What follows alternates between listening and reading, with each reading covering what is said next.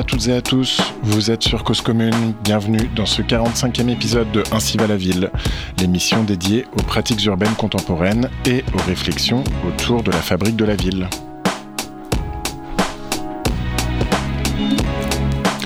Les grandes métropoles du XXIe siècle sont parfois perçues très négativement, qualifiées d'être ingouvernables, chaotiques, sièges de désordre et d'inégalité, de monstres qui ne cessent de s'étendre sans jamais répondre aux besoins de leurs habitants. Une jungle. Cette perception, les grandes villes occidentales s'en sont plutôt prémunies jusqu'à aujourd'hui grâce à une existence ancienne, beaucoup d'investissements publics, une croissance contrôlée et une forte réglementation. Cependant, la pression d'un monde dont la métamorphose se précipite, pour le dire rapidement, sous la double influence d'un changement climatique accéléré et d'un capitalisme mondialisé et immatériel, font douter de la pérennité d'un tel modèle et déjà les coutures craquent. L'Occident, malgré ses problématiques d'étalement urbain, d'entrée de villes défigurées, d'ultra-densité de certaines villes et de paupérisation d'autres, semblait avoir une sorte de contrôle sur les espaces. Mais il est aujourd'hui, lui aussi, confronté à la ville tentaculaire, mouvante, déséquilibrée, génératrice d'inégalités et d'injustices dont on oublie parfois les habitants qui, quelles que soient leurs conditions, sont à la recherche d'une forme de bonheur d'être sur Terre. Nos villes et nos villages, si polissés, deviennent une exception sur une planète qui abrite des territoires mouvementés où l'informel, le spontané prennent le dessus. La souplesse de cet informel, la force de ce spontané, comment allons-nous pouvoir les intégrer ici en Europe sans perdre pour autant le contrôle et la maîtrise de l'urbanisme? Comment faire pour cohabiter ces forces Comment faire cohabiter ces forces divergentes pour n'en faire qu'une? Les architectes conseils de l'État ont un rôle à jouer dans ce contexte. Les valeurs que nous portons et défendons depuis longtemps déjà prennent tout leur sens aujourd'hui et continueront à guider notre travail auprès des territoires français. Ce texte est issu d'un discours d'Hélène Reinhardt, architecte, ancienne présidente de l'Association des architectes conseils de l'État, lors du séminaire des architectes conseils de l'État qui a eu lieu à Barcelone fin 2021. Bonjour Hélène Reinhardt. Bonjour. Alors vous êtes donc architecte depuis 2006 et titulaire d'un master en coopération internationale, chose rare pour euh, une architecte. Vous avez d'abord travaillé pour un bailleur social, l'OPH d'Aubervilliers, puis pour des associations et ONG, notamment au Brésil, avant de fonder l'agence Sol Architecture et Urbanisme. Vous êtes depuis 2018 architecte conseil de l'État et vous avez été présidente de cette association qui regroupe les 140 membres de ce réseau professionnel. Alors, peut-être euh, pour commencer, est-ce que vous pourriez nous dire et expliquer aux auditeurs de Cause Commune à quoi servent les architectes conseils de l'État? Oui, alors les architectes conseils de l'État, on a une, euh, une mission de service public, en fait, une mission d'intérêt général, euh, avec pour outil l'architecture et l'urbanisme. on fait du conseil dans les territoires, donc on est des on est un petit peu originaux dans le paysage de, l'État et des, grandes structures euh, publiques, parce qu'on est tous des, architectes en, privé, hein, qui exerçons en libéral, on est D'accord, vous n'êtes pas des fonctionnaires, a priori. Non, on n'est pas des fonctionnaires, on, est tous, euh, on a tous notre agence, on exerce, on exerce en nom propre, obligatoirement. C'est notre activité principale. Donc, on, voilà, on a l'expérience du privé, et on est recruté sur concours euh, avec une double tutelle ministérielle, donc le ministère de la Culture et le ministère de la Transition écologique. D'accord. Qui nous recrutent sur la base d'un concours avec euh, donc il faut avoir huit années d'expérience professionnelle, dont cinq en nom propre. Euh, et après, on est engagé jusqu'à nos 70 ans, si on le souhaite. D'accord. Et on est euh, affecté à un territoire, euh, donc soit auprès d'une DDT, une direction des territoires, soit auprès d'une euh, DREAL, donc direction régionale de l'environnement, de l'aménagement et du logement, soit auprès de, des DRAC, les directions régionales des affaires culturelles, et puis quelques postes en ministère. Et on y va deux jours par mois, en fait. D'accord. Alors vous y allez pour faire quoi? Alors on y va pour faire du, du conseil aux collectivités. Donc on s'adresse pas du tout aux particuliers, déjà la première chose. On, à l'inverse des CAUE ou d'autres organismes qui font du conseil, nous on s'adresse que aux collectivités et on représente l'État et donc les politiques publiques. Euh, et donc on conseille donc principalement donc des, des, villages, des villes, mais aussi euh, ça peut être des, des, éventuellement euh, des associations, des entreprises publiques, etc. Donc ça, ça, prend la forme de tout un tas de projets. Donc ça peut être sur des plans locaux d'urbanisme, ça peut être sur des projets de logements sociaux, ça peut être sur le projet d'une de la construction d'un théâtre, ça peut être sur le voilà on accompagne énormément tous les programmes publics tels que les programmes de, de l'Agence nationale de rénovation urbaine, donc tous les projets, les grands programmes publics comme ça, le programme Action Cœur de Ville, le programme Petite Ville de demain, le programme Fonds Friche, enfin tout un tas de programmes qui mhm. sont portés par l'État. Et donc là, on fait du conseil aux communes. En général, sur deux jours de vacation, on va avoir 7 à 8 sujets. Donc on est projeté dans un environnement, ça peut être un village, ça peut être une grande ville, une grande métropole, tout le département. Donc voilà. Donc vous, par exemple, ou pour quel territoire travaillez-vous? Moi, je suis l'architecte conseil de l'État de la Loire, du département de la Loire. Donc, je suis donc, basé à Saint-Étienne. Et donc, c'est tout le département. Donc, là, par exemple, c'est passionnant. Mais comme tous les postes d'architecte conseil d'État, ce qui est super intéressant, c'est qu'on fait vraiment la passerelle entre des, sujets très urbains. Donc là, à Saint-Étienne, il y a beaucoup de quartiers très compliqués. Le passé industriel. Donc, je travaille beaucoup sur la question des friches industrielles, comment est-ce qu'on va les, les, renouveler, etc. Et puis des sujets super ruraux, des sujets. Enfin, j'ai un sujet de station de ski, par exemple. Qu'est-ce qu'on fait de station de ski euh, euh, voilà, morte, enfin, ou pas morte, mais euh, presque. Tous les programmes cœur de ville, voilà, la question de l'agriculture, la question des risques. On travaille beaucoup sur les programmes qui ont très, très haut risque d'inondation, etc. Et donc, en ce que je comprends pas très bien, c'est le quel est le rapport avec l'architecture? Parce que là, là, on est sur, euh, enfin, vous parlez de toutes les politiques publiques finalement menées par l'État et les collectivités, mais pour ça, j'avais l'impression qu'il y avait des, euh, voilà, des, des, services techniques au sein de, au sein de l'État, au sein de euh, des, des, communes, des départements, des régions pour mener les, les politiques publiques. Vous, vous êtes des, euh, des architectes donc libéraux et pourtant vous venez, vous êtes consulté donc vous venez donner des, des conseils au territoire.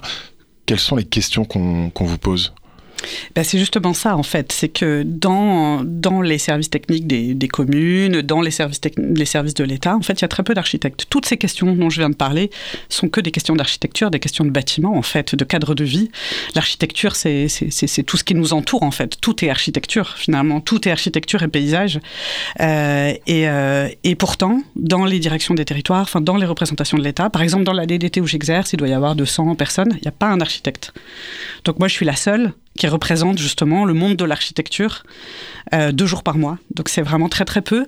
Et en fait, toutes ces questions sont éminemment architecturales et urbaines, et pourtant elles sont traitées principalement euh, par des ingénieurs, des techniciens, des gens qui sont là-dessus. donc nous, on représente vraiment euh, toute la discipline dans son ensemble, qui est une discipline qui est, qui, est très différente dans son approche, parce qu'on a une, vue qui est vraiment holistique, une vision qui est holistique, qui prend tout en compte, qui n'est pas euh, objective, qui peut apporter de la subjectivité. Donc c'est ça qu'on peut apporter en conseil aux communes, quand je rencontre des élus dans la mission, c'est ça que je peux leur apporter, c'est regarder, ici on est à tel endroit, en fait souvent j'accompagne des communes qui ont un, imaginons une commune, un village qui a un projet de, refaire son, centre-bourg, par exemple de réaménager, elle est là avec face à un bureau d'études qui lui a proposé un projet super routier, elle est complètement perdue, elle sait pas trop, du coup bah, on va aller sur le terrain, et puis on va regarder, et puis je vais dire, bah regardez ici on est bien par exemple, c'est un endroit qu'il faut mettre en valeur, c'est un endroit où vous pouvez faire un, voilà, si vous voulez faire une action, vous avez un tout petit budget, bah, c'est ici qu'il faut la centrer, ou alors regardez ce bâtiment, euh, pourriez en faire ceci ou cela. Enfin, voilà, c'est vraiment apporter un regard euh,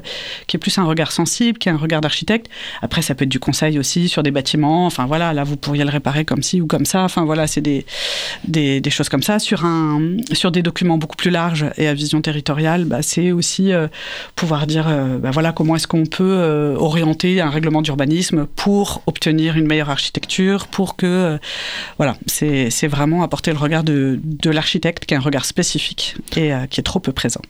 Donc il y a 140 euh, architectes conseils de l'État en France, donc j'imagine voilà répartis sur tout le territoire. Et donc si je comprends bien, euh, qui, qui, vont aussi peut-être travailler un petit peu plus dans des territoires euh, où il y a moins de services techniques et où il y a où il y a davantage besoin de, bah de, de, conseiller les, les mairies.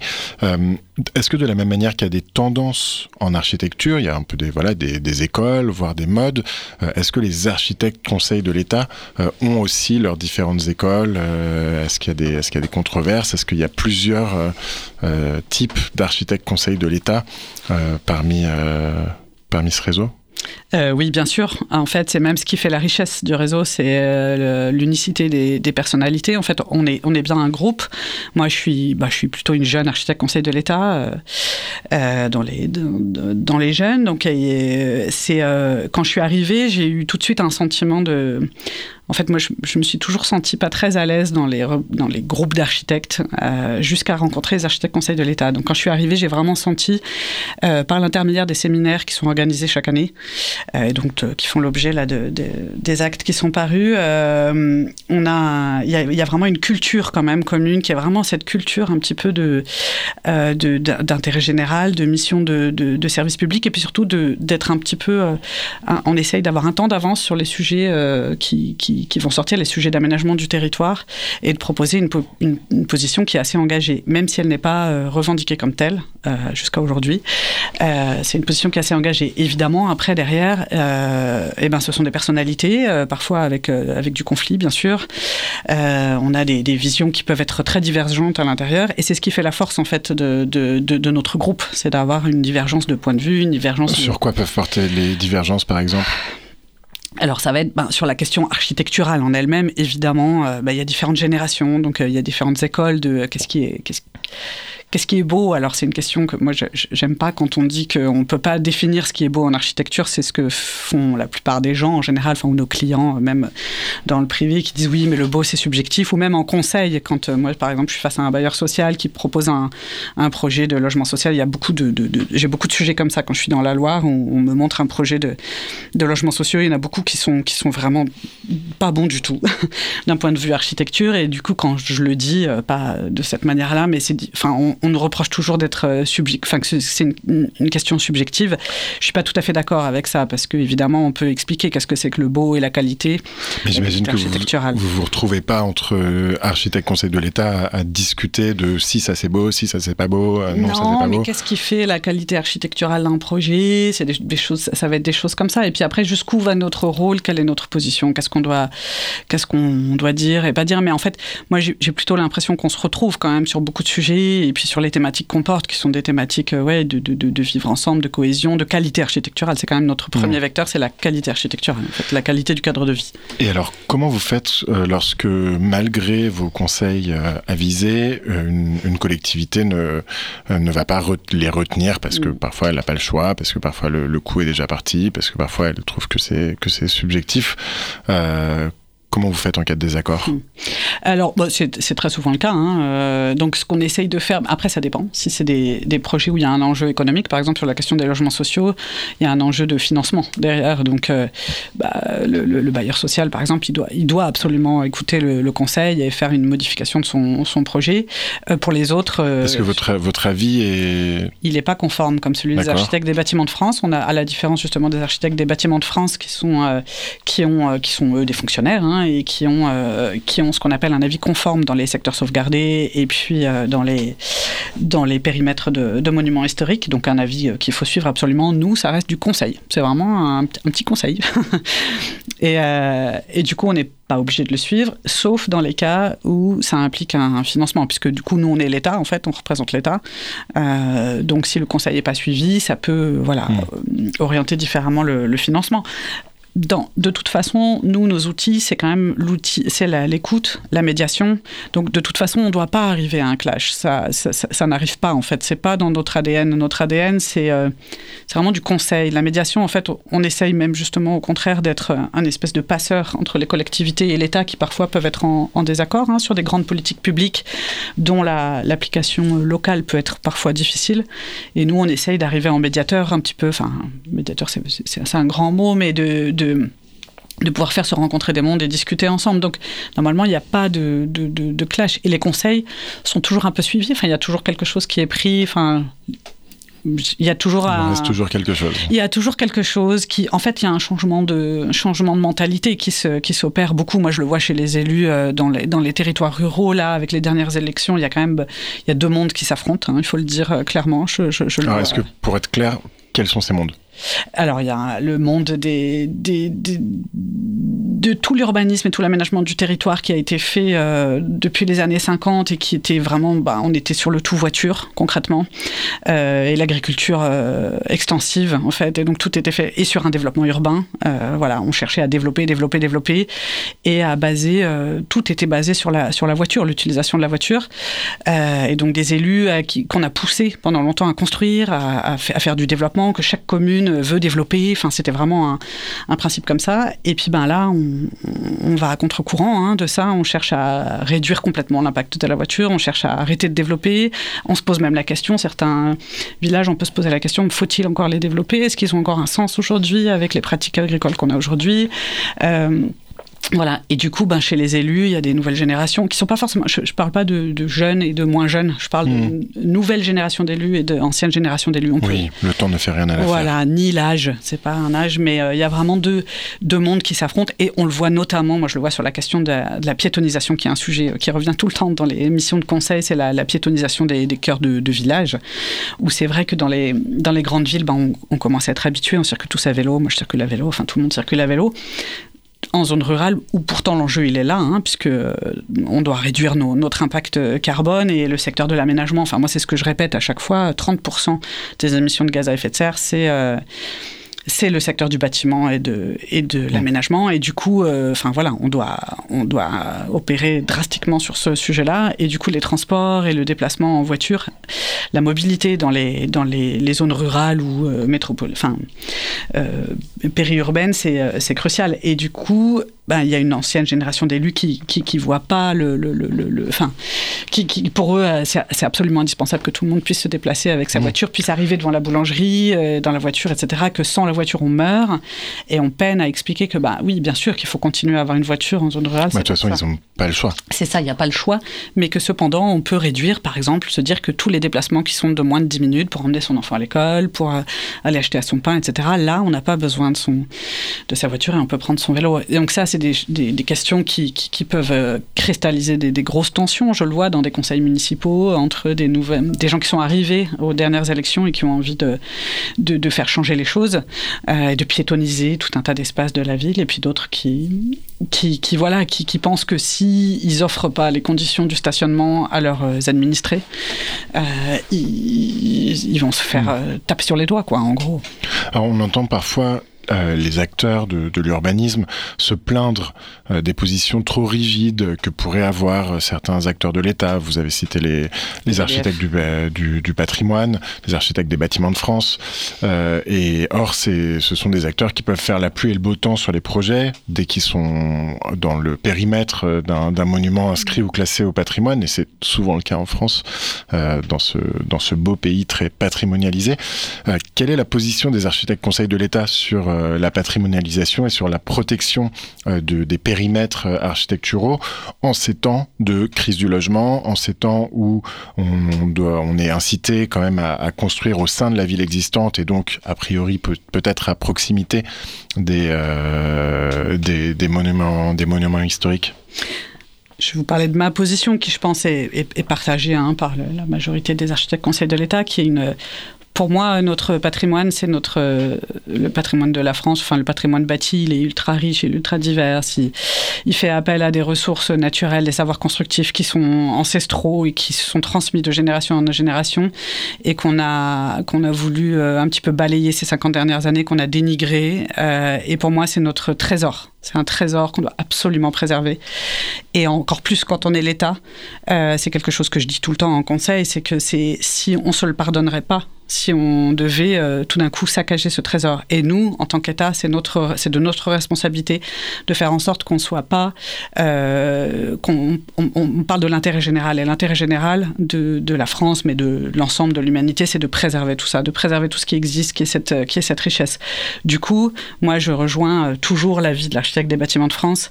Et même, je vais souvent, je peux aller au-delà de cet avis-là et euh, pour pour protéger tout ce qu'on a et, parce que surtout enfin dans les 50 dernières années on a tellement construit on a tellement développé on a on a, on, a, on a fait des tas de choses, on a, on a mis à mal peut-être tout, tout, tout, ce patrimoine qui fait la beauté de nos paysages. Pourquoi est-ce qu'on est un des pays les plus visités au monde? Pas parce qu'on a des centres commerciaux euh, en entrée de ville. Ah bon? Non, je crois pas, ni parce qu'on a euh, des, voilà, des arcs, etc. On est visité mmh. parce qu'on a des, des, des, villages magnifiques. Enfin, d'ailleurs, où veulent habiter les gens? Ils veulent habiter dans des centres anciens. Ils veulent, enfin voilà, c'est ce qui fait notre richesse, notre spécificité. Et dès lors qu'on la perd, c'est pour ça que l'architecte et l'architecture, pour moi, doivent revenir un petit peu au devant de la scène, parce que c'est de ça dont on parle. En fait, on parle de styles régionaux, on parle de matière, on parle de, de, de, qu'on est en train de perdre petit à petit et à vitesse grand V et il y aura bientôt plus personne pour les transmettre. Mmh. Donc pour moi, c'est voilà, on doit défendre ça à tout prix et on doit aussi défendre le patrimoine plus récent Ça, c'est dans nos missions. Euh, donc, euh, tout ce qui va être euh, le patrimoine du XXe siècle qui porte un label. Voilà. C'est ce, peut-être ce vernaculaire contemporain qu'il faut également défendre. on va marquer une première pause musicale en écoutant Arriver sur Terre, un morceau de Oxmo Puccino, et on se retrouve juste après pour la deuxième partie de Ainsi va la ville.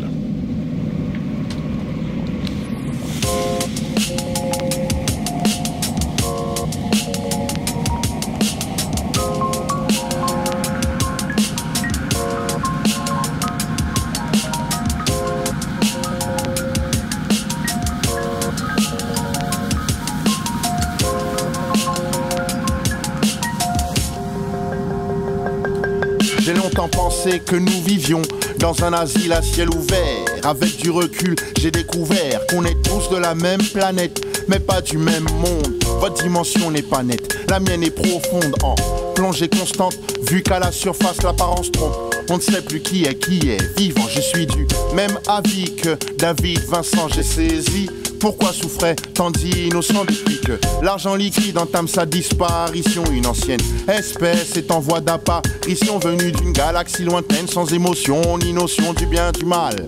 Attention au conflit final à Srit. On sera bientôt les derniers animaux, visiteurs impolis, passagers en escale venus lâcher bombe atomique.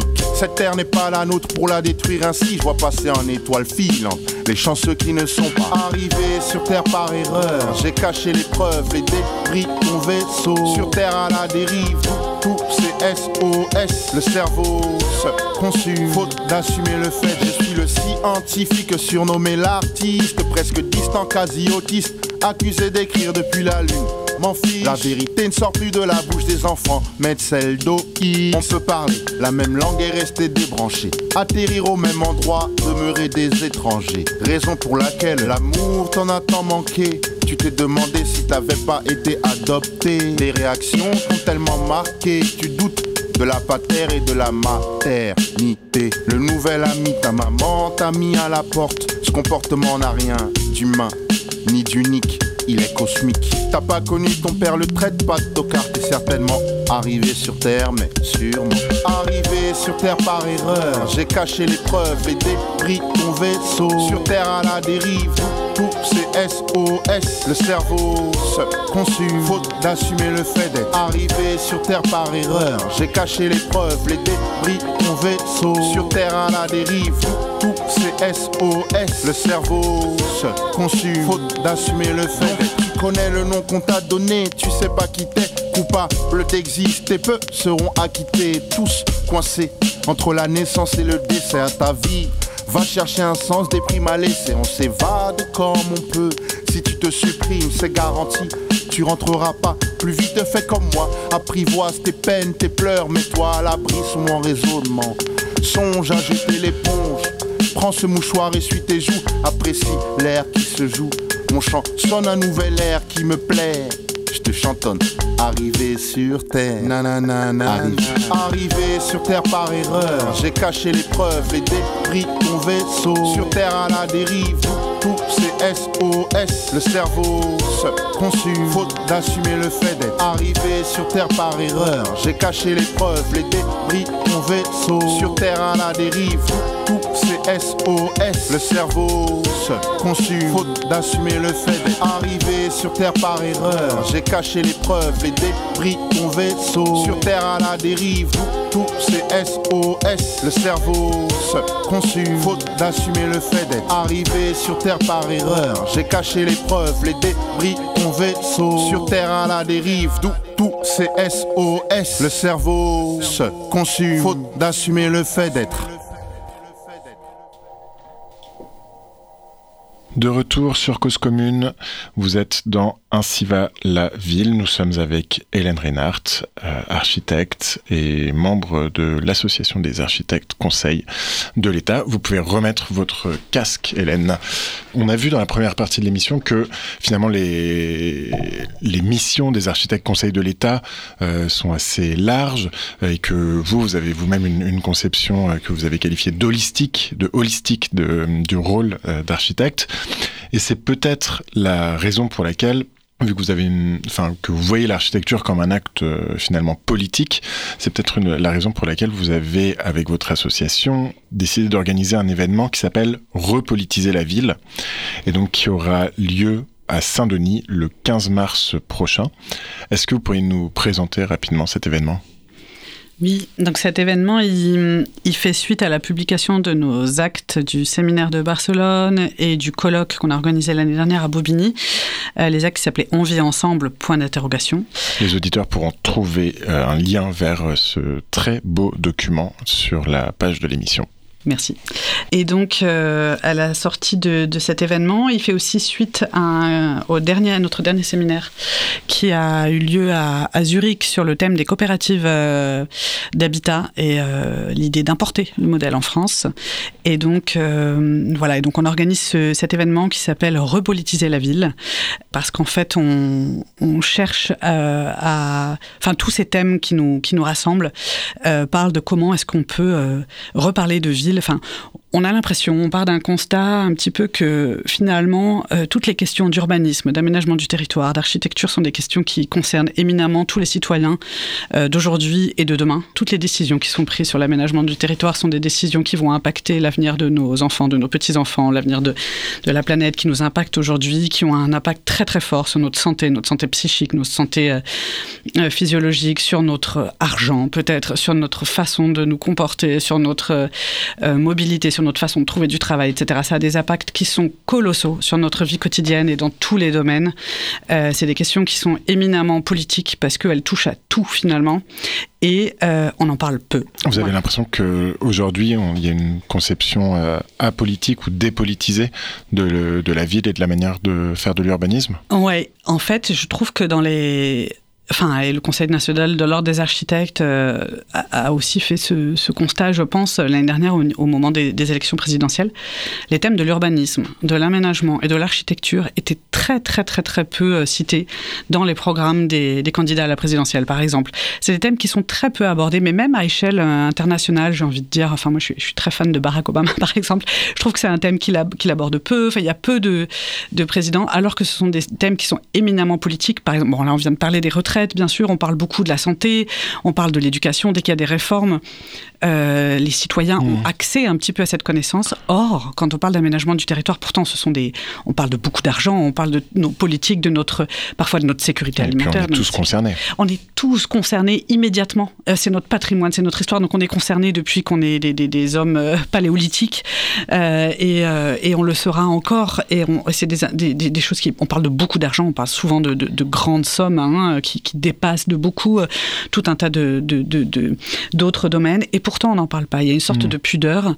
Euh, en plus, ce que je trouve très paradoxal, c'est que finalement, les élus, justement, j'ai parlé des élus dans les petites communes, mais c'est pareil dans les grandes communes, ils ont l'urbanisme. C'est une de leurs prérogatives par l'intermédiaire des permis de construire, des, plans locaux d'urbanisme. C'est le, maire, en fait, qui, qui gère l'urbanisme souvent sans aucune connaissance. Ce sont des gens qui sont la plupart du temps, alors encore moins dans les petites communes, mais beaucoup dans les, dans les grandes communes aussi, des gens qui ne sont pas formés pour ça. Et pourtant, c'est leur mission principale, sauf que c'est fait dans un contexte qui n'est qui n'a pas politisé ces, euh, ces, ces, choses-là. Pourtant, on a eu des, des énormes plans d'aménagement, on en a tout le mmh. temps. Le plan de relance euh, d'Emmanuel Macron, c'était avant tout un plan d'aménagement du territoire. Euh, et, et, on, et, on, parle très peu de ces sujets-là, ce qui fait que les citoyens sont ne connaissent pas. Ils n'ont pas, les, pas les outils pour pouvoir débattre de ça. Ils n'ont pas les outils alors qu'ils sont concernés au premier mmh. chef. Donc il faut remettre, enfin, voilà, remettre euh, les, projecteurs vers ces, enjeux politiques euh, de la ville. Je lis la, la description que, que vous avez publié de, de la conférence du 15, du 15 mars 2023, alors que le MIPIM bat son plein sur la croisette, donc le MIPIM c'est un salon international de, de l'immobilier qui a lieu à Cannes tous les ans, les architectes Conseil de l'État organisent un contre-feu à Saint-Denis. Au cours d'une conférence débat, ils passent en revue les leviers d'une profession qui pourrait bien redonner envie d'intérêt général pour la ville démocratique et contre la ville spéculée. Euh, donc, alors pareil, les auditeurs pourront trouver toutes les informations concernant cet événement sur le site de l'émission. Mais moi, j'ai envie de vous poser une question, Hélène Reinhardt. De, quoi vous, mêlez-vous en, parlant euh, de repolitiser la ville, de voilà pour une ville démocratique contre la ville spéculée? Est-ce que c'est vraiment le rôle des architectes euh, ou des architectes conseils de l'État de, de militer euh, en faveur d'une ville plus politique alors qu'on a tendance à voir, on, pourrait avoir tendance à voir l'architecture comme une, discipline davantage formelle qui devrait décider voilà de, de, la forme et des couleurs et et, s'en tenir là. Comment, comment vous voyez euh, ça Est-ce que c'est une contradiction? Euh, Évidemment qu'on est euh, une profession euh, éminemment politique. Alors d'abord parce que bien sûr, ben, aujourd'hui, l'architecte n'est plus seulement un architecte, mais aussi un urbaniste. Hein. On peut travailler, on travaille beaucoup sur des projets qui sont à échelle beaucoup plus grande, et encore plus quand on est architecte conseil de l'État. On parle beaucoup d'urbanisme et d'aménagement du territoire au, sens euh, très vaste.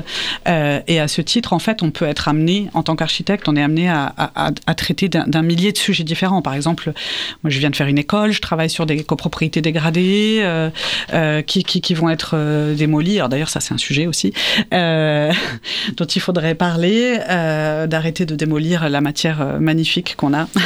et après, je vais pouvoir travailler, enfin, on va pouvoir travailler sur un, je sais pas moi, un centre de thalassothérapie, le lendemain sur un, un, projet de centre de santé, puis ensuite sur un plan d'études liées aux terres agricoles. Enfin voilà, les sujets sont hyper variés, donc évidemment, ils sont à chaque fois politiques puisqu'on doit s'imprégner à chaque, à chaque fois qu'on parle d'un sujet, on doit s'en imprégner. Et quand on euh, va dessiner un centre médical, par exemple, on est bien obligé de, comprendre quelles sont les pratiques de soins, quels sont les usages en fait qui sont dedans, parce que en fait l'architecture c'est avant tout euh, prendre en compte la question des usages et euh, faire des bâtiments qui permettent les meilleurs usages, etc. Alors en plus aujourd'hui avec les bah, justement les pénuries de matériaux, etc. Enfin les, questions climatiques qui sont, comme je l'ai dit au début, donc 30% des émissions de gaz à effet de serre sont liées au secteur du bâtiment, mais au-delà de, des, des, émissions de gaz à effet de serre, il y a toute la question de la biodiversité, etc. La perte de biodiversité, évidemment, tout acte bâti euh, ou d'imperméabilisation des sols a un impact considérable sur l'environnement.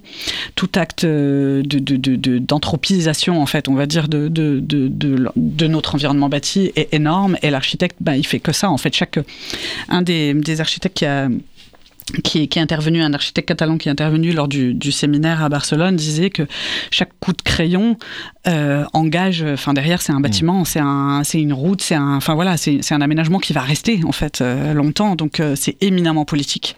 Donc finalement, en l'acte architectural du fait de son impact écologique, du fait de sa réflexion sur les usages, de son orientation derrière des, usages qui vont être faits des, des bâtiments est politique. Euh, est-ce que et donc ça, ça, pose derrière la question euh, si le si le politique ça, ça suppose aussi de l'implication et de la et de la de la participation de, de chacun, de la légitimité ou non euh, des, des habitants, des usagers, des, des élus, euh, de, de tous ceux qui ne sont pas architectes à faire de l'architecture? Euh, c'est est-ce que vous mettez ces, ces enjeux de, de participation et d'appropriation de la création de la production du, cadre de vie euh, dans la question de la politisation de l'architecture?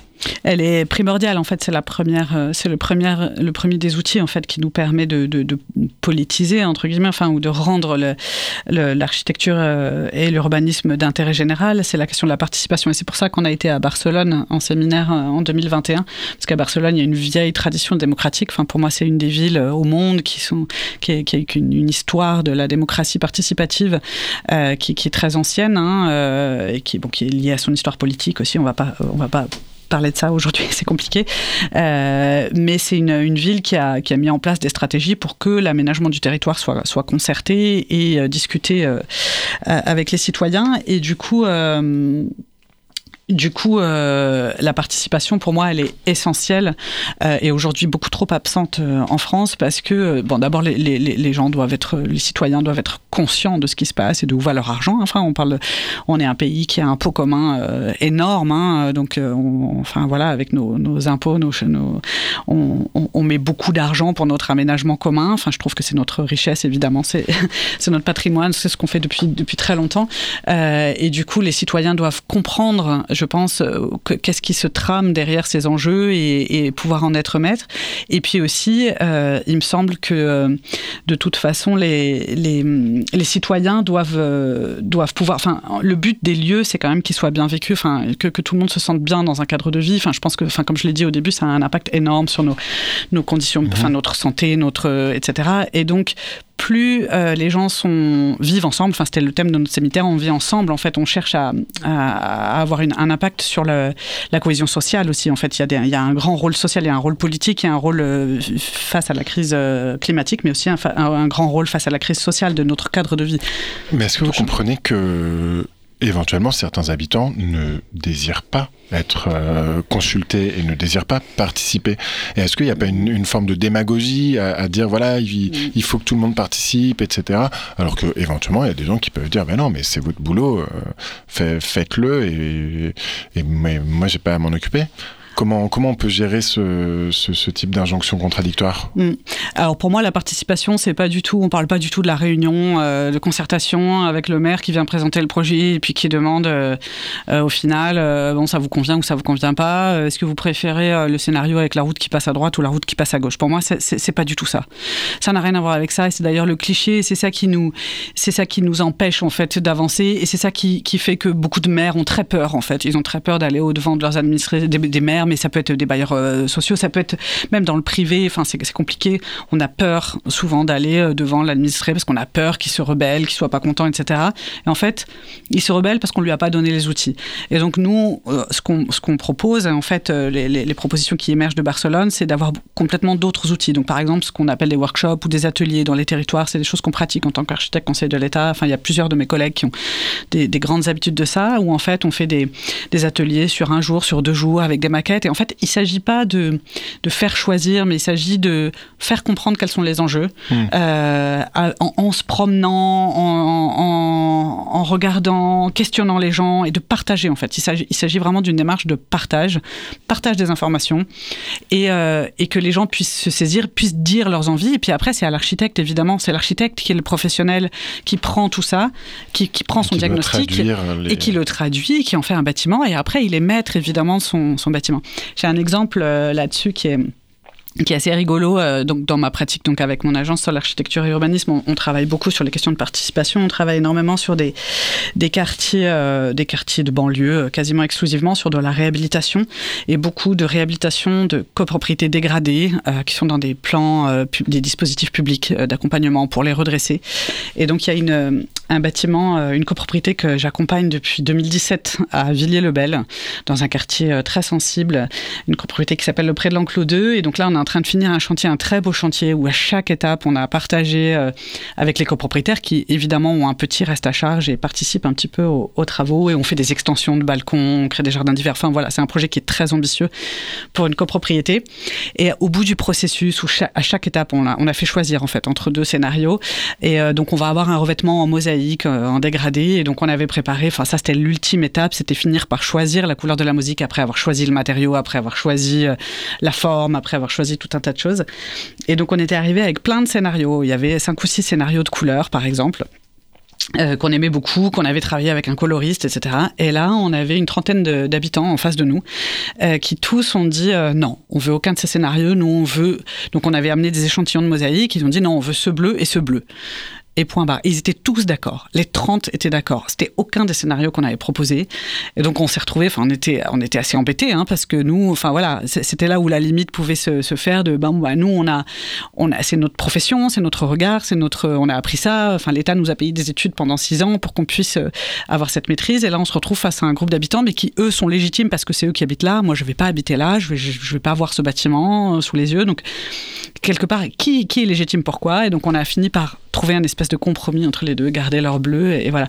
Donc ça, ça illustre bien en fait la tension entre ben, un professionnel, mais comme quand on va voir un médecin, en fait, c'est un peu pareil quand on, enfin, il fait un diagnostic, enfin, entre un professionnel qui maîtrise son domaine, qui peut le traduire, et puis ben, des, gens qui, qui, qui, peuvent donner leurs attentes, etc. Mais finalement, c'est la même chose. Pour moi, je considère qu'à échelle d'un territoire, on devrait faire la même chose en tant qu'architecte que lorsqu'on s'adresse à une famille, par exemple, qui veut construire sa maison. On écoute bien la, la commande de cette famille. Jamais on va lui imposer imposer une maison. Euh, enfin, on va pas lui dire t'aimes pas la paille, mais je vais te faire une maison en paille. Enfin, ou t'aimes pas la mm. brique, mais je vais te faire une maison en brique. Ça n'a pas de sens. Au-delà de la, enfin, j'entends que parfois les, habitants peuvent apporter d'autres d'autres points de vue et être écoutés, mais voilà, quand, quand on voit si si c'est la couleur de la mosaïque, finalement, est-ce que ça, est-ce que ça change la ville? Est-ce que, que, quelles sont, selon vous, euh, les, thématiques sur lesquelles il faudrait euh, on, pourrait davantage consulter les habitants et surtout comment faire à un moment. Vous avez parlé voilà de faire des balades, faire des ateliers, des workshops. Comment est-ce qu'on mobilise que c'est de la même manière euh, c'est, voilà est-ce qu'il n'y a pas un, désintérêt euh, architectural qui est parallèle au désintérêt démocratique, au désintérêt de la de, la chose publique ou de la chose commune et comment on traite ça? Alors euh, déjà, je pense qu'on on, s'adresse pas forcément que aux habitants. En fait, j'ai envie de dire qu'on s'adresse euh, quand on quand on essaie de faire de la participation, on s'adresse à, tous les acteurs de la ville, donc des commerçants, des, euh, entrepreneurs, etc. Et justement, bah, à Barcelone, ce qu'on a vu qui était très intéressant, c'est que la ville, elle met en place des, des, conseils qui sont tripartites par par quartier, où en fait il y a des citoyens, donc des, représentants des citoyens, des habitants, des représentants de, des, élus, enfin du, du, du public, et des représentants des entreprises. Et en fait ce sont des rencontres qui sont obligatoires hein, dans le plan de, il s'appelle ça Pla de Baris, le, plan de quartier de, la ville, et puis dans le, le, règlement en fait de, la ville, c'est obligatoire d'avoir ces, conseils qui sont constitués et qui doivent se rencontrer euh, tous les mois ou tous les deux mois euh, à toutes les étapes du projet, en fait, dès son origine, etc. Et donc c'est ça que je trouve intéressant comme forme de participation, plus qu'une une, concertation. En fait, j'aime pas le mot de concertation, j'aime mieux le mot de participation, euh, et donc de tous les acteurs. Et en fait, c'est ça qui permet, enfin moi j'aime beaucoup la notion d'empowerment, qui est une notion un peu anglo-saxonne de, partir en fait de, la base et, de, se saisir en fait des initiatives qui peuvent sortir de, la société civile, mais aussi de, enfin voilà, des citoyens, mais aussi des acteurs économiques, et de les mélanger avec les, possibilités du public, hein, qui se met au service en fait des deux autres. Et c'est vraiment cette rencontre entre trois pôles, je trouve, qui va faire la ville intéressante, qui va permettre de recruter toutes les toutes les idées euh, qui peuvent venir, toutes les initiatives, de les mettre ensemble et qu'elles se fassent de façon concertée, que tout le monde puisse arriver. Et c'est la seule façon de faire. Et en France, je trouve qu'on a beaucoup trop une façon de faire qui est euh, top-down, enfin ce qu'on dirait euh, du, haut vers le bas. Avec, on a l'habitude d'avoir un État qui est très très très présent, qui est très puissant, qui, qui, contrôle tout un tas de domaines. Et, et, et, c'est très bien. Et en même temps, ça, ça, ça fait perdre complètement la, la possibilité aux citoyens de, de participer à ça. Il y a d'autres endroits ou d'autres régions du monde où c'est pas le cas? Ouais, alors euh, il y a effectivement. Euh, alors moi j'ai l'expérience de l'Amérique latine euh, puisque j'ai vécu un petit peu au Brésil. Alors, enfin, on est dans le cas complètement inverse où il y a l'État est absolument pas présent, enfin où il n'arrive pas à, assurer la, base. Enfin voilà où tout est très privatisé. Alors, évidemment, c'est dans ce genre de cas que se montent les plus grands mouvements sociaux et du coup donc au Brésil par exemple et dans toute l'Amérique latine il y a des mouvements. Enfin, je pense que vous on aura entendu parler des mouvements des sans mais les mouvements des sans-toits, etc. qui sont des mouvements qui sont très très puissants et très organisés et qui ont, qui ont permis de, de faire sortir des, du, des logements, de, l'aménagement et qui du coup, mais donc évidemment, c'est dans les pays où l'État est moins, est moins puissant.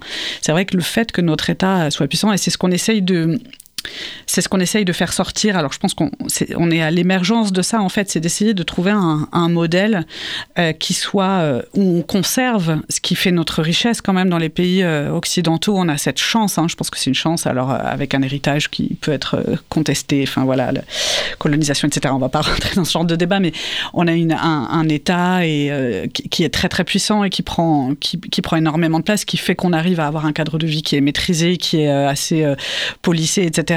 Mais du coup, aujourd'hui, on voit bien, euh, on voit bien qu'avec ben, les migrations, avec les crises sociales, les crises économiques, etc., avec le chômage, avec la désindustrialisation, la réindustrialisation, tout ça, tout ça, ça va, ça, explose en fait. Notre cadre qui est ultra rigide et où il y a vraiment l'État qui investit partout, il, vole en éclats en fait. Et du coup, on est bien obligé de trouver comment est-ce qu'on va faire pour éviter d'être comme le Brésil où euh, tout part d'initiatives spontanées euh, face à un État qui est très faible et qui investit très peu euh, et du coup, comment est-ce qu'on peut trouver un modèle? Pour moi, l'enjeu, il est là, en fait. Et, on parle, enfin, je parle de, la France, mais pour moi, pour tous les pays occidentaux, c'est vraiment l'enjeu euh, du 21e siècle, c'est de trouver l'espèce de interstice entre euh, du tout contrôlé et du peu contrôlé. Alors comment on fait en architecture, en urbanisme, pour être entre les deux. Est-ce qu'il faut arrêter avec les documents d'urbanisme? Est-ce qu'il faut laisser euh, les gens euh, construire euh, ce qu'ils veulent? Est-ce qu'il faut, est-ce qu'il y a un cadre à assouplir finalement pour laisser s'exprimer une créativité au risque que que, que s'exprime ben voilà une, course au profit et un délaissement de d'autres territoires qui seraient moins rentables? Comment, enfin, comment est-ce que ces, ces enjeux politiques, vous les, vous les transposez à, l'architecture et à l'urbanisme? Alors c'est une question super vaste. Euh, c'est compliqué d'y répondre comme ça parce que bon, il y a un autre pôle aussi qui, qui, devient de plus en plus montant et qui est l'objet de notre de notre conférence débat qu'on organise le, 15 mars à Saint-Denis, euh, qui est la la, spéculation, la, capitalisation, en fait, on va dire, le, le, le, fait que maintenant tous ces enjeux d'aménagement du territoire deviennent aussi, alors ils sont portés très fortement par l'État, mais ils deviennent aussi, enfin, on est, on est beaucoup dans un monde spéculé, enfin, sur la, production du logement notamment, c'est un, un, endroit où l'actionnariat est très très fort, en fait, et c'est ça qui fait aussi beaucoup grimper le, le, prix des logements, qui, qui, en fait, beaucoup de logements qui sont créés, euh, euh, parce que euh, il faut euh, parce que c'est un secteur qui est rentable. Hein. Enfin, je le dis sans détour, c'est un, un, endroit où on crée de la valeur, on crée du, capital, euh, etc. Et donc c'est un endroit qui pour nous, alors que l'habitat, par exemple le logement, mais aussi les écoles, enfin toute la construction, ce sont des, des choses qui sont la base en fait. C'est dans les droits humains d'avoir un logement. Ça devrait pas être ça devrait pas être un produit en fait. tout comme la santé. Enfin, on parle de la mmh. santé, des retraites, etc. Du chômage. Pour nous, architecte conseil de l'État, et ça c'est une position qui est commune et qui est partagée. le logement notamment, mais d'autres secteurs ne devraient pas être un produit, en fait. C'est l'expression du sociologue Christian Topalov qui parle du logement comme d'une marchandise impossible. On va revenir sur cette question du logement et de la, place qu'il occupe dans la ville ou qu'il peut occuper dans les, dans les projets urbains. Mais auparavant, on va marquer une, une deuxième pause musicale en écoutant Nina Simone, Ain't Got No, I Got Life.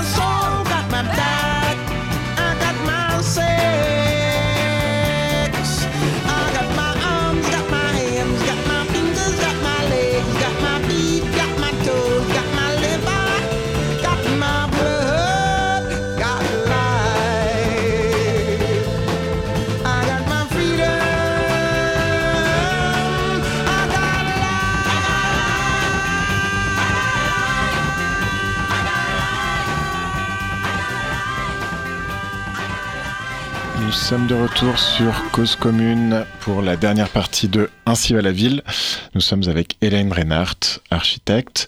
Donc, euh, avant la pause, euh, on, vous parliez Hélène, de la voilà de, comment est-ce que euh, le, modèle de logement et le modèle euh, finalement les, les, modèles urbains euh, influencent notre notre vie quotidienne et donc c'est, ça va faire partie des, des thématiques de l'événement que vous organisez avec l'association des architectes Conseil de l'État au SAS, donc au 6 rue Auguste Gillot à Saint-Denis le 15 mars prochain. donc on, invite les auditeurs à, à, à s'inscrire à venir participer à, cet événement. Quel, voilà, ma, question c'est finalement comment est-ce que les, architectes peuvent orienter euh, ou peuvent agir sur les logiques de production de la ville qui a priori n'ont rien à voir avec de l'architecture? Euh, comment comment vous vous positionnez par rapport à ça? Et, pourquoi est-ce que vous prenez position finalement euh, en, en l'occurrence pour une, des logements coopératifs plutôt que d'autres?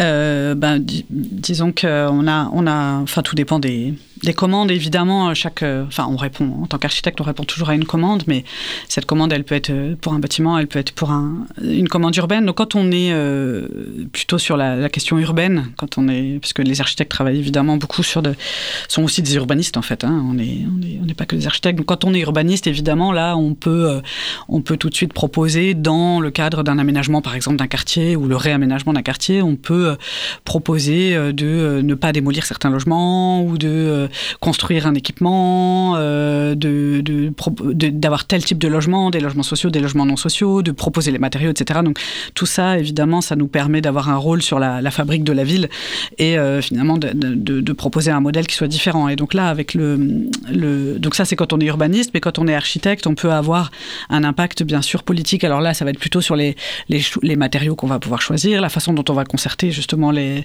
les habitants, la façon dont les matériaux sont mis en œuvre, le budget, l'économie, etc. Donc là, on aura un, rôle politique un petit peu différent qui est vraiment dans la fabrique du bâtiment et pas dans celle de la, de la ville.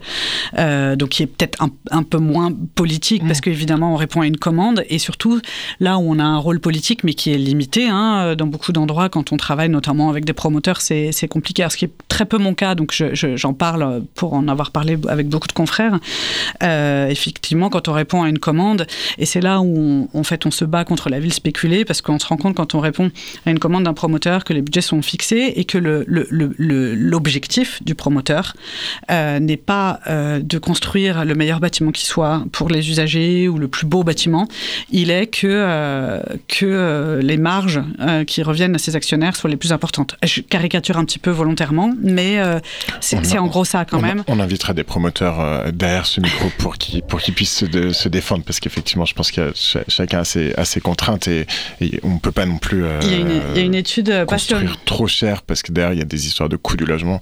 Enfin, c'est en tout cas c'est ce que je me fais l'avocat du diable et c'est ce que vous répondrez facilement des, des promoteurs. Mais comment est-ce que justement l'architecte peut entrer en, enfin voilà, dans cette conversation euh, selon vous et, et, comment est-ce que l'architecture peut produire, enfin vous avez intitulé la, mm. une partie de la conférence, des outils pour un logement définanciarisé. Quels sont les outils de l'architecture pour, euh, pour ça? Parce que si c'est toujours une histoire de coût, on pourrait vous dire oui, ben, c'est facile, derrière vous avez qu'à acheter vous-même euh, des, des, logements hyper chers, faits avec des matériaux hyper chers aux, aux habitants. Alors comment, comment est-ce qu'on peut trouver des, des, des, manières de faire de la bonne architecture en rentrant aussi dans des coûts qui permettent de ne pas exploser euh, la crise du logement, etc. Alors déjà, première chose, quand on parle de quand on parle de production de logement, donc ça c'est une, une, question qui est, qui est, très vaste, mais quand on parle de production de, de logement et d'objectifs de, de, production de logement euh, de 500 euh, 000 logements euh, par an ou etc. Euh, il s'agit de logements à produire et non pas à construire. Il faut faire une grande distinction entre ces deux notions. donc produire, ça veut dire ça peut être réhabiliter des logements, rendre des logements vacants, non vacants, etc. Et donc ça c'est tout un pan de, de, de l'architecture aujourd'hui. Moi j'ai j'ai une position qui est presque un peu drastique. Je pense qu'il faudrait arrêter de construire pendant 5 ans complètement et, et utiliser déjà tout ce qu'on a, réhabiliter tout le patrimoine qu'on a parce que c'est des ressources qui sont trop précieuses. On peut pas, on peut, on peut pas continuer à racler les océans pour ramasser du sable qui nous sert à construire. On va, enfin, on court à la catastrophe. C'est plus possible. Donc, et on a un, on a un vivier de logements qui n'ont pas du tout terminé leur cycle de vie qui doit être construit tout de suite. Donc ça, c'est notre premier outil en tant qu'architecte, c'est de dire, bah là, ce bâtiment que vous pensiez... repérer finalement les, les, repérer, gisements. Identifier, montrer ces bâtiments et, euh, et montrer leur valeur, leur potentiel de transformation, parce qu'en fait, on peut, il suffit de garder le béton et la structure et puis de transformer complètement. Hmm. On peut avoir un bâtiment. Alors parfois, on vous répondrait que c'est pas c'est pas les mêmes trames, les bâtiments de bureaux ils sont plus ils sont plus larges, etc. Euh, mais ça, en, réalité, on pourrait s'en accommoder? Moi, je, je, à chaque fois qu'on dit que réhabiliter d'abord, alors il y a une fausse idée qui est que réhabiliter coûte plus cher que euh, construire. C'est tellement faux. Moi, je l'ai fait, j'ai fait l'exercice. Le coût carbone. Voilà, donc ça, c'est un des outils j'ai eu, faire l'exercice de de, de, regarder combien coûterait de réhabiliter, mais complètement transformer un, bâtiment. Et euh, aux chaînes pointues, par exemple, à, Clichy-sous-Bois, par rapport à, à, démolir et reconstruire du neuf, on a au moins un gain de 25%, tout en faisant la même qualité de énergétique, etc. On arrive à, rénover pour moins cher qu'on ne construirait. Et pour moi, c'est un mensonge qui a été euh, perpétré euh, euh, de, de, de, dire que réhabiliter n'est pas intéressant. Donc ça, c'est un acte éminemment politique pour moi de dire bah, ça, il faut le garder, cette matière-là, il faut la garder.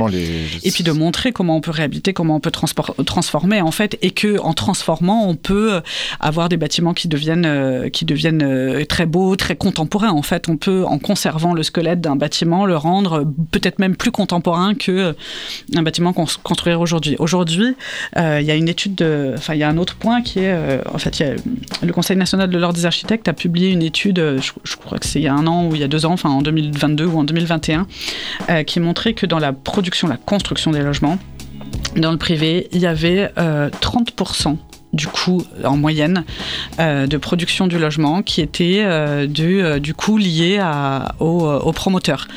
donc de la rémunération d'actionnaires, les coûts de communication, les coûts de publicité. Vous imaginez 30%. Mmh. Seulement 50%, ce sont les coûts de construction qui ont très peu évolué alors que les prix de l'immobilier se sont envolés.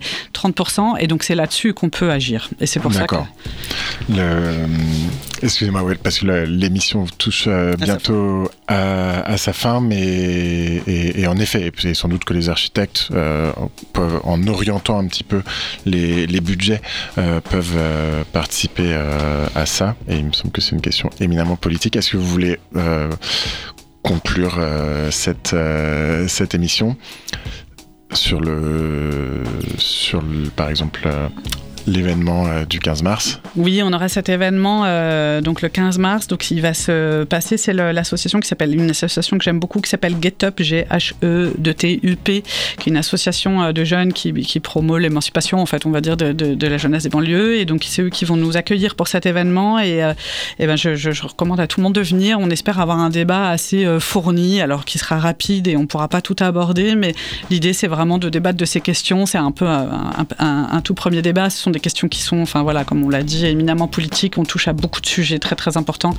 Euh, donc voilà, ben, toute personne qui serait curieuse de venir, quel que soit son, son, intérêt, un professionnel, pas un professionnel, un citoyen, soyez les bienvenus à cet événement le 15 mars à 18h30 à Saint-Denis.